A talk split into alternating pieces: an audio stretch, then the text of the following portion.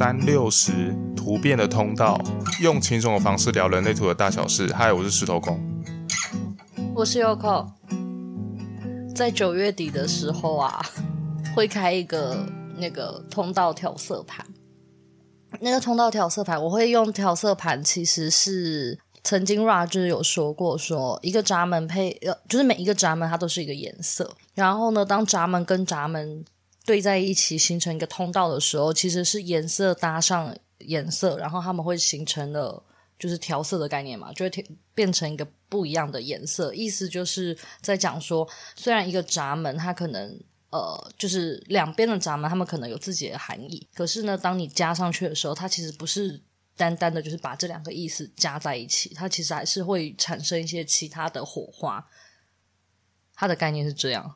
那我们在九月底的时候会来聊，就是刚刚好你们听到这一集的主题啦，三六十突变通道这一这一个。那整体呢里面的内容就会是先跟你们呃，我会把闸门后面就是你去查闸门的时候，不是后面会有点一，然后点二、点三、点四、点五、点六，就是我们会把这这两个闸门三号跟六十。的闸门的后面点一到点六，我们就全部都会跟你们分享，然后再来就会是再聊一下这个通通道它的特性。所以这这一个课程也不算课程啦，讲座吧。这个讲座呢，基本上就会是一个更进阶吧的一个讨论，因为这个里面可能也会聊到一些行星的部分。好。那我们要先开始三六十这条通道了吗？要从哪里开始？大家都知道，就是通道通通道其实总共就只有三十六条。那其实三十六条里面，大家呃，你跟很多人接触的时候，其实你难免大家都会遇到。大通道都是一样的状况嘛？但那为什么每个人在通道的表现上面有可能会不一样呢？第一个当然就是有可能是你坐落的行星会不一样，所以你导致你就是你用不同的方式去去使用了这条通道。那再来就是说你。通道它两边是各是一个闸门嘛？那这个那这个闸那这个闸这个三跟六十后面是点几呢？这也代表说你可能会用不同的方式去表现。那其实我们这我们这个公我们这个讲座就是就是就在聊这个。那呃，所以才会就是会那这样衍生出来的那个机会就会有很多种组合啦。然后就会变成说，哎，其实就算你今天找到跟你有有这一条通道的人，那可能基底上很呃，你们的你们都是差不多的，但但你们可能表现形式啊，表现出来的形式可能就会不太一样。我其实是要开始三六十的表演，我，我，我知道，我知道，我只是我只是想到，对，我想到，我就先补充这一。我然后我现在就是会做这一集，其实除了工商 之外，是因为就是大家就会一直去听那个。二八三八，然后大概是我们可能快一年前嘛，是吗？对啊，已经一年了。一年的录的东西，然后就想说，好像通道这个东西，也许还是会有很多人会有点兴趣，所以就想说来录。可是已经你知道，一年前的东西，我们两个人也没有什么耐心回头 听我们当初讲了些什么。然后现在一时之间，我不知道该从哪里开始，因为那个时候我们在学人类图的时候，就我们两个人的知识量呢，基本上就是比较啊，就只能。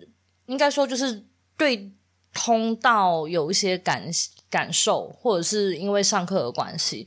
可是闸门，我们在那个时候没有很进一步认真的去研究它。然后看，就是你如果是有在研究的话，你会知道看那些区分的科学啊，或者是现在有新的谢顿的另外那一本书，你会发现它的句子其实真的很少。你要去看懂它，我觉得也会有一些些。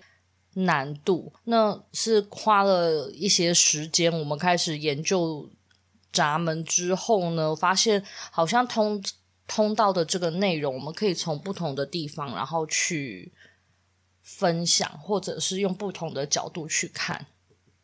你身边有什么有这条通道的人吗？嗯，如果没记错的话，我记得我那个。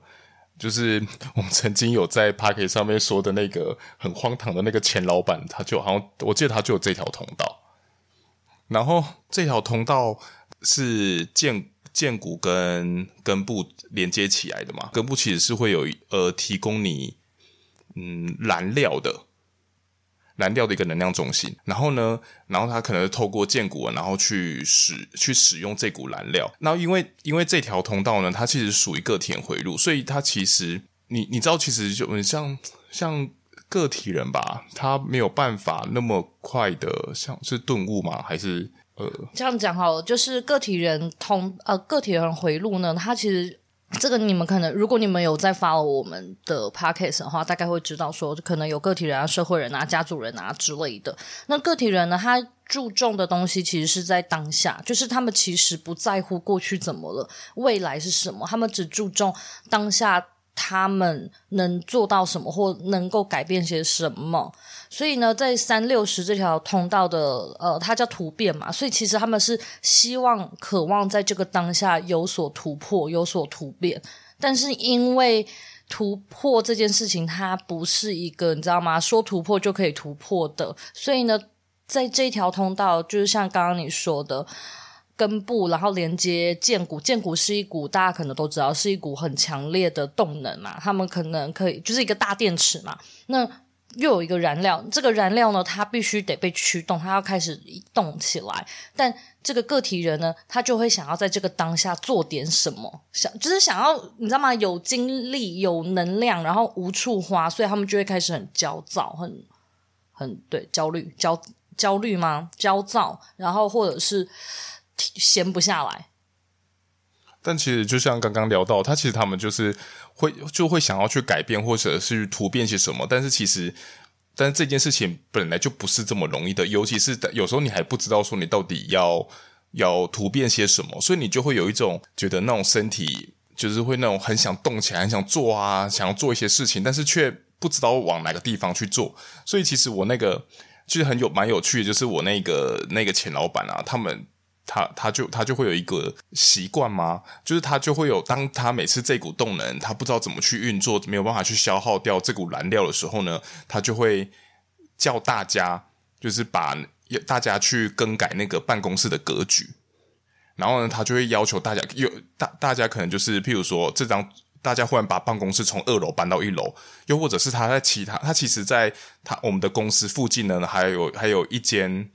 还有一间公寓，反正那里也是可以当做办公室。他有，他还甚至就是有可能在大家叫大家把办公室搬到其他地方去。但而且这个这个时间段其实并没有离很远哦，不是说什么好几年的那种。他才一两个月，他就忽然就说：“哦，我觉得我不想要这个格局了，然后我就想要换，因为我也不知道怎么办。反正我就想要来点不一样的东西。然后于是呢，他就这样子做了。”然后其实我听过蛮多，就是有这条通道的人呢，他们都会，他们有时候可能都会，就是当有这股燃料不知道该怎么办的时候呢，他们就会去更改一些家里的布置，但不见得也是很大的改动，他们，但是他们可能就会稍微整理一下家里的，让他家里变成有点不一样。我有一个学生，他就走这条通道，然后他就是室内设计师。他对于呃，可呃，当然不是说有这条通道的人，他就会去当室内设计师。因为其实说到室内设计师的话，设计师的话，我觉得应该是十三四吧。嗯，十三四吗？二十二十三四十三四，忘记了，忘记是哪一个了。总之，我每次都搞不清楚他们谁是谁。总之就是那个对环境感到有一点点小小敏感的。十五期是十五期，嗯，哦，十五期。然后等下就会有人说把这段剪掉好吗？讲错了还要留在这里，真真真好，就是十五期。呃，就是那一条，因为他对环境感到敏感，所以呢，他们可能会想要布置一下家里面。所以我自己觉得，呃，跟设计就是布置有关的，应该除了这那一条通道三六十，它也是其中一种。那个很像是我真的不知道我现在该干嘛。那我想要呃，在这个当下有所改变的话，那最快的方式，我觉得就是移动家里面的东西。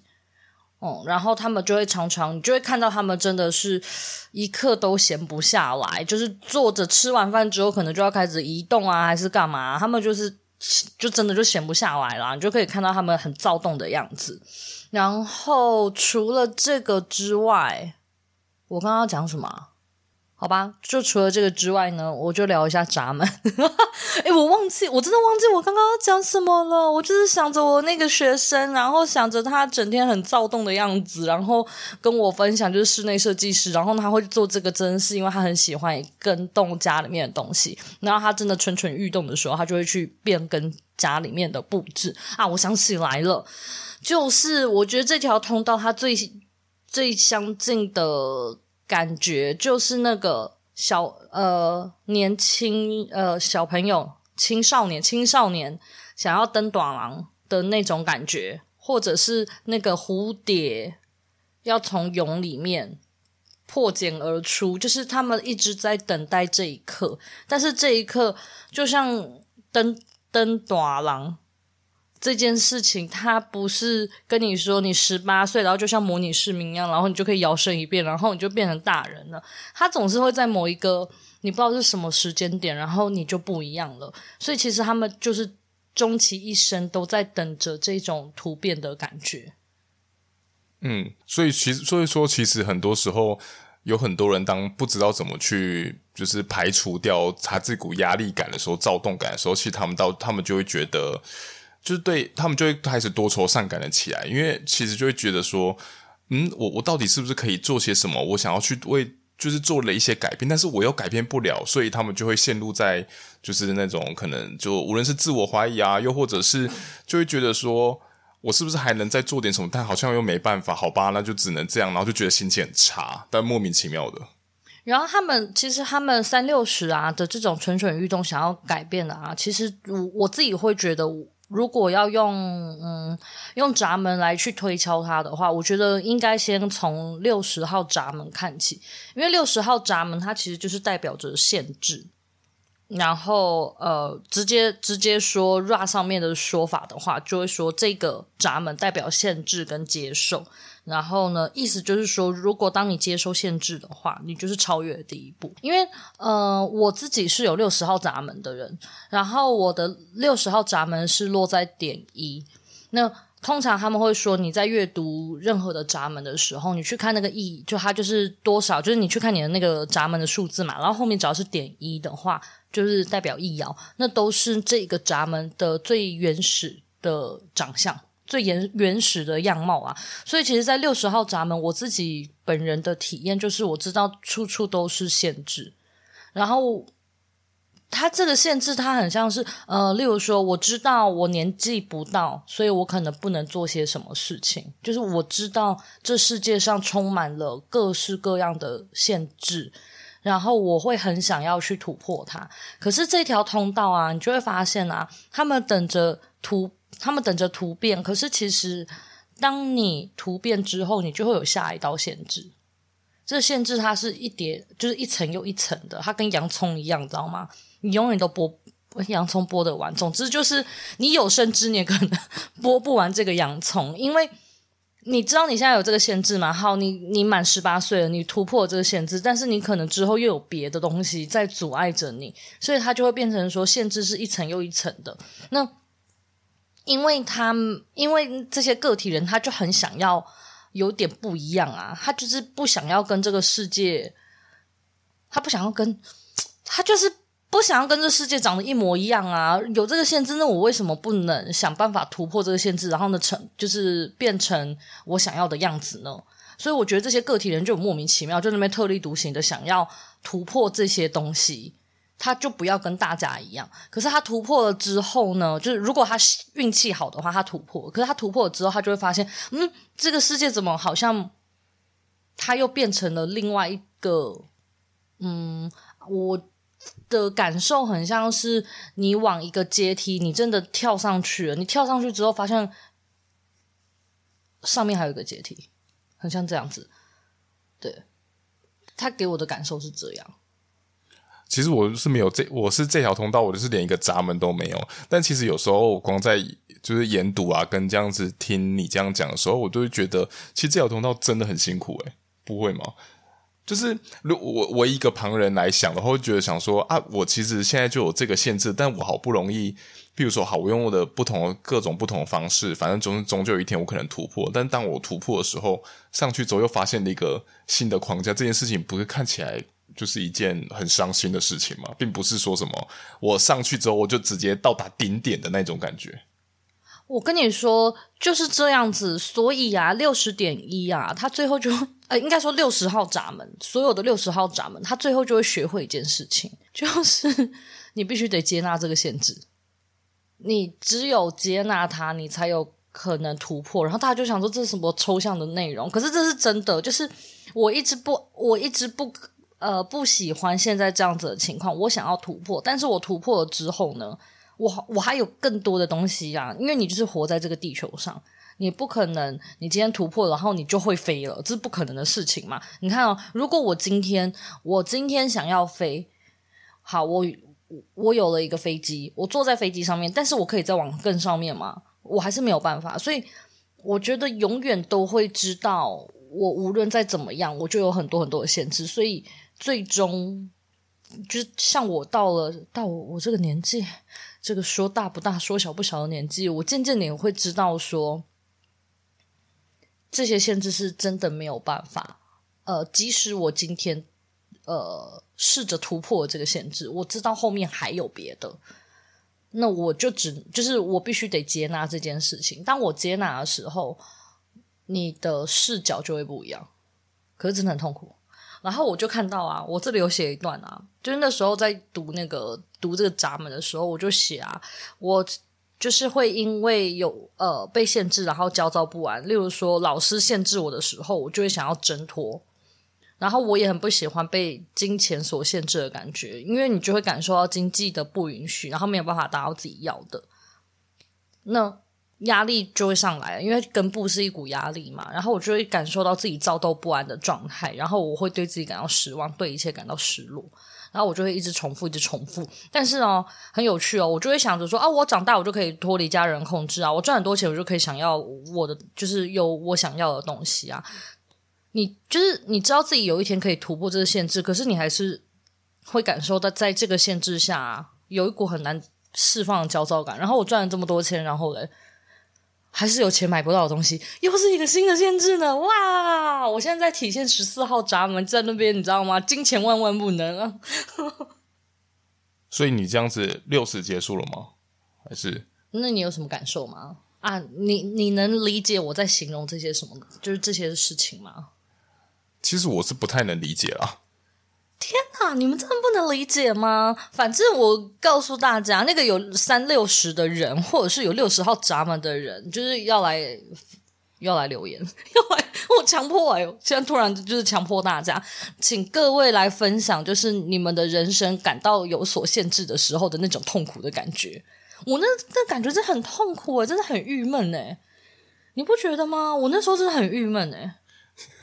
你不觉得其其实这样子，你光看这样子三六十啊，其实你看六六十是来自一个限制嘛，然后然后其实你看到今天如果到三三的三号闸门呢，它的基底就是有一种会使人一直自带一个不着不知为何的困惑。哎，这个我就不太知道。然后你看这样子，没有，我只是讲说，你看这样子，这样子混，这样混起来，一一边是困惑，然后然后一边是限制，不然这个通道就觉得好像很难很难运作，哎。非非常难吧？我不太知道三三号闸门的，你等下要分享吗？我先讲一下那个六十号闸门的那个限制真痛苦。我小时候啊，一直想要脱离我家的人啊，但是因为我知道我就是未成年，我没有经济的能力，我有所限制，所以我只能被困在这个家里面。然后好不容易出社会了，出了社会之后呢，想说哦，我终于可以赚自己的钱了，然后什么的，然后发现哎，赚钱超难。然后我有我，你知道我有新的限制，我觉得我人生就是一直在。这些限制里面感到困顿挣扎，还硬要把别的东西讲进讲进去，就是我就会觉得就是很很苦啊，那个苦很那个苦是一种忧郁感，一种躁躁动的感觉。我好像想要做点什么，我不想要，我不想要像现在这个样子，可是我又不知道我能够怎么做，我才有办法，例如说变得更好，或者是我可以突破。这些东西啊、哦，好痛苦啊！越讲越苦。好，你可以分享三号，我没有三号。其实三号闸门啊，它就是它有天生有个特性，反正它就我刚刚所说，它天生就有一个特性，就是其实你只要有三号闸门啊，你就一定会自带一股困惑，只是这个困惑可能会随着你后面是点一到点六而呈现不同的样貌。然后呢，三号闸门呢，在书上它是这么写的：发起时所面对最根本的挑战，来自于如何超越困惑并建立秩序。反正它重点就是，你人生呢，你就会有一股呃不知道为何。为何的困惑，然后呢，你就会去，你当然就会想要去图，就是去了解这个困惑啊啊，这个困惑可能，嗯，不见得好容易解，他可能这个困惑是，譬如说那一种为什么存活在这个世界上啊，这个生命为何啊之类的，像这种像这种，我觉得有时候是非常大的困惑，但他们也会，但有三要咱们的人，他就会试着去用，试着去跨越住这个困惑，但其实也是一样啊，当你今天。先在跨越这个困惑呢，去建立掉，就是他所谓的秩序呢，就是去跨越这个困惑之后呢，然后你可能又建立了一个方式去面对这些困惑。但是，一样，你到上面之后呢，你跨过去之后呢，你还会再遇到人生的其他困惑啊。所以，那就跟其实是跟六十号闸门的限制一样，其实就是你跨过去之后呢，你终究还会再遇到下一个挑战啊。其实。这条通道呢，我觉得就很容易是你的人生呢，就是会一直遇到不同的挑，会一直遇到挑战。只是这个挑战呢，你的首先的第一步呢，可能就是要你先臣服于这些限制之下，然后呢，你在等待一些机会的时候呢，因为它毕竟是连接荐骨，在等等待你荐骨的回应的时候呢，去可能在某个时段它就会一股突破。但其实这个东西讲。讲的时候呢，是非常理想化的，因为你很多时候根本就没有办法，你也不知道什么时候你就会有这个对对于这个困惑、这个限制有这个回应啊，所以你可能就会一直停在，你就会一直停在那边，然后你就会有一种怎么办？怎么办？怎么办？然后然后就会觉得焦躁不安啊。那前前面我们提到的，可能就只是有一些人就会选择哦改动家里的的。的配的配置，但是有些人如果他不是这么做的话，我也不知道其他人会是用什么方式去排解掉大家的，就身体上的这股压力啦。但其实你光想，如果当这一条通道呢，你这你可能终其一生你不见得有遇到这个时间的时候呢，那其实你可能就会一直处在这个，嗯，就是有一些个体人的所谓个体的犹豫之下。我之后就在想啊，你刚刚在讲这些东西的时候，我就在想啊，他为什么会产生困惑？他是荐骨诶，荐骨又没有脑，那他的困惑到底是源自于哪里？因为通常会像你刚刚说的，人为何而生？这应该是六十一号闸门在想的事情，呃，就有可能是他在想的事情嘛？呃，六六一吧，六一二四嘛。其实某种程度来说，因为他们 是属于近摄闸门吧，我说他们两个，所以他们其实有带有一些些小差不多的特质。对，所以我刚刚就在想说，他们的困惑应该就是他们没有脑。我现在感觉好像在攻击大家，不是，我的意思是指说，这个闸门坐落在一个动能，动能是不用用脑的，你知道吗？脑袋在上面，那他的困惑一定就是我的身体就是这样动，但是。Why？就是我不知道为何啦。对，为什么我的身体感到躁动？就它不是透过像你所说，它不是透过脑袋去思考，不是透过逻辑那边去思考而来的困惑。所以我就在想啊，这个三六十啊，这一切又是我推敲了，完蛋，我不确定，没有公信力。后面这一段你们听听就好，不不负责任分析，因为我我只有六十号闸门，所以老实说。我自己会觉得，如果你们突然呢，突然开始讲这，就是如果你们真的很想要知道每一条通道的运作，或者是闸门的运作啊，你当然是除了，比如说听我们的 podcast 之外，我是推荐你们去找到有这条通道的人，或有这个闸门的人，因为他们才会有亲身体验的感受。像我们对三号闸门的描述，我觉得这都只是一种。我从知识上面嘛，我从书上面嘛去推敲出来一个最合理、最合乎逻辑、人的脑袋可以去接受的一个推论。但是因为我们没有实际的去体验，所以它究竟是怎么样的运作？老实说，就是我们。我们两个人应该是不会知道啊。然后呢，好，六十号闸门大概也只有我知，目前就我们两个人只有我知道那种限制感是什么嘛。所以我是觉得，当然你们听完知道了这些资讯之后呢，你们有的话，你们可以自己去实验你们的困惑，或者是你们的躁动是从何而来，或者是你去找一些其他也有这条通道的老师呃，或者是有在研究的一些前辈们，我觉得你们也可以去问问看他们，我觉得他们一定会比我们更能理解。只是我刚刚回到我刚刚的猜想，就在想啊，是不是有三六十通道的这的这一类的人啊，他其实就是有的时候在这个环境里面就是感到不舒适，因为荐骨那个是一种身体的能量嘛，然后呢，这个是这个环境。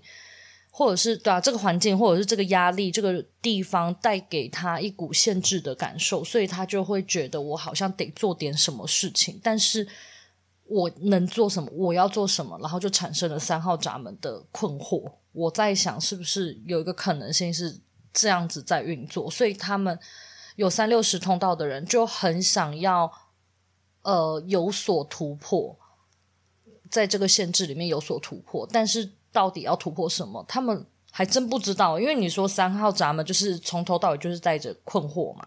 然后只是因为我们人没有办法，我们有一个脑，那我们会试图用我们的脑袋来厘清，或者是来了解我们为什么感到躁动。然后重点是因为三号闸门不在脑那边，所以呢，你又想不通，呃，想想不通，所以呢，你就会觉得天哪，我感到困惑，我到底发生什么事情了？我好想。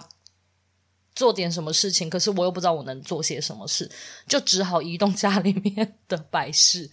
我的推论听起来很合理啊，嗯，很棒吧？我这个很合理的推论，然后呢，但我不知道这是不是对的，因为我没有三六十，我真不知道大家的困惑是什么。哎，就是听完的，然后你有三六十，你可以来分，来跟我分享一下。我就是要收集一些数据库，但其实就是。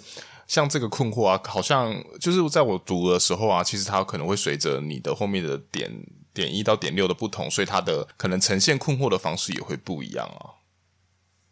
对啊，啊，这方面除了就除了去，就是可以来上我们工作坊啊，又或者是你可以去找其他有呃，就是刚刚 Yoko 所说的这些方式以外呢，那。我们的我们自己的文章也会渐慢慢的更新到那边，只是可能就是大家得等，要 要等一段时间啊。嗯，然后如果你来听的话，你们就是。不用看，就是因为书有点难难理解嘛。那比较像是我们翻成我们所理解的人话，但是实际上是怎么运作，就像刚刚我们说的，我们不知道。但至少你会有一个雏形，然后你有这个雏形的话，你才有办法去验证或者是去修正嘛。我觉得这些东西本来它就会是一点一点经过经验，然后所做的一些修正。然后，就像我觉得书本都是人写出来的，所以这一定包含夹杂了这个人的主观的意识、主观的想法。那你可以去编写属于你对于人类图的一个知识系统。而且，其实你先不论，先不论说，呃，就是大家会夹杂的这些主观意识啊。你在看一张图的时候，你不会说你今天大家都有大家都有三六十这一条通道的时候呢，大家其他方面的图又或者类型都是不会一样的。所以其实你的这条通道也或许有可能会用不同的方式，你可能有其他通道，你可能会用不同方式去，就是去呈现这条通道的样貌，也都有可能啊。所以其实。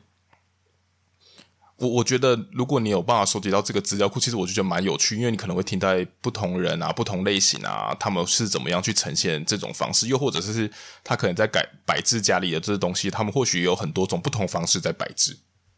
我刚刚在想啊，三号闸门不是一个建，最后会建立一个秩序嘛？所以呢，我觉得应该是。如果你有这条通道的话，你一定可以感受到这个世界，呃，你所处的地方，它有一些限制性在。可是，当然看你是点一到点六，你是什么样子的感受嘛？你有这样子的一个限制的感受在呢？但是因为这个限制啊，其实会让你感到不适，让你不适的时候呢，你的身体想要你想要动嘛？那在那当你想要动的时候，它就来到了三号闸门，就是它有一股呃，你就会有一股困惑啊。然后我觉得这个困惑可能会跟你的限制有关，就是为什么会有这样子的限制？你一定会感到很困惑啊！为什么我会感受到这个限制？然后它让我感到不舒服。然后渐渐的呢，就像是六十号闸门说的，这个限制你最后必须得接纳它。然后呢，三号三号闸门其实也有点类似像这样的概念，所以就是说你必须得在这个限制里面呢啊，看当然是看你用什么方式，因为点点一到点六的方式不一样，但是最终你会在这个限制里面找到一个新的秩序。我觉得这个秩序比较像是你的新规则啊。对，你要怎么样在这个限制里面呢？呃，去变得呃，让这个世界变得更好之类的。因为个体人会想要突破嘛，我想要让这个限制呢变得不一样，让它变得更好，或者是推动这个社会成为呃你的理想想象这样子。所以他就会在这个里面呢，慢慢的用身体，我自己会觉得有一点点像是用身体去呃走出。或者是有回应，然后呢，去做出一个属于你的一个新的一个秩序、一个规范。嗯，不过更多应该都是在为个人了。我就觉得他们不见得会为了想为了世界啊。对啦，对啦，就是我觉得、那个、或者社会这样。对啦，就是让自己更好啊。这就像是我的限制，嗯、我也没有想要让世界变得更好啊。我就只是觉得这样的话对我来说，这个限制突破就是为了就为了自己这样。对，可是我都会觉得，当我为了我自己做出了这些事情，也许有些人跟我一样啊，那他们就会知道他们应该要怎么怎么办啊？对啊，这不就是很像个体人回路的那个激励效果吗？就是你今天当你活出自己了，对对对，那你就会激励到旁边的人去。哦，我可能也想要去对这个对我自己的这些限制而有所就是处置啊，或者是用什么方式去面对它。好的，所以大家就是开始激励，呃，开始活出你自己，然后你就会激励身边的个体人，然后大家就不会再那么感到忧郁了。你知道，个体人真的是整天都很忧郁，真的很痛苦诶。你看看，你就觉得世界上充满了限制，你什么事情都没有办法做，然后你手也没有办法伸长，脚也没办法伸长，真的很忧郁。然后你就，然后你只要想办法接纳这股限制，然后告诉其他人，也不是真的要告诉其他人，你只是想要分享说：天哪，我知道我的手可以这样子凹。不需要 手伸直，然后呢，其他个体人就说：“哦，哇，天天哪，原来手可以这样子凹啊！那我知道，那我的秩序就是在我的国家里面的手都要这样子凹哦。哈哈”欧美共。对啊，那好吧，那我们今天就到这里吧。如果大家有这条通道，还是有那个闸门，也欢迎跟我们分享哦。然后，如果你想要上那个工作坊，我还要再转过来，因为大家已经不知道这个资讯啊。就是我好像是办在九月三十吧，就是那个九月底的那个礼拜五的晚上，然后是线上的工作坊。那那个线上工作坊是会给你们。呃，影片，然后一个月内你可以重复的去看，然后也会有讲座，呃，不是不是讲座啊，PowerPoint 会有那个讲类似像讲义的东西。然后如果你们报名了，然后来听之后，会给你们那个 Discord 的那个呃学院的邀请的邀请平台。然后你就可以进来啊，对啊，可以进来互动啊，好烦。哎呦，还然后还有，我就是想到说，因为通常你们来，通常有可能都是因为你们自己有这条通道会一个闸门嘛，所以呃，除了那天你们会来，截取、来吸取这个资讯以外呢，我可能会多多少少针对你们的、你们的组成方式呢，然后可能就会提供你们一些想法，这样。对，没错，所以你可以揪朋友，我记得好像一千多块而已吧，对啊，你们如果这个月就是。钱有点不知道去花去哪里的话，你们可以 donate 我们，然后你还可以跟我们线上尬聊，然后之后一起在 Discord 上面玩海龟汤。我们海龟汤那三那三汤已经熬了一个月了，破不了关，赶快来救我们！好啦，那就到这里啦，拜拜，拜拜。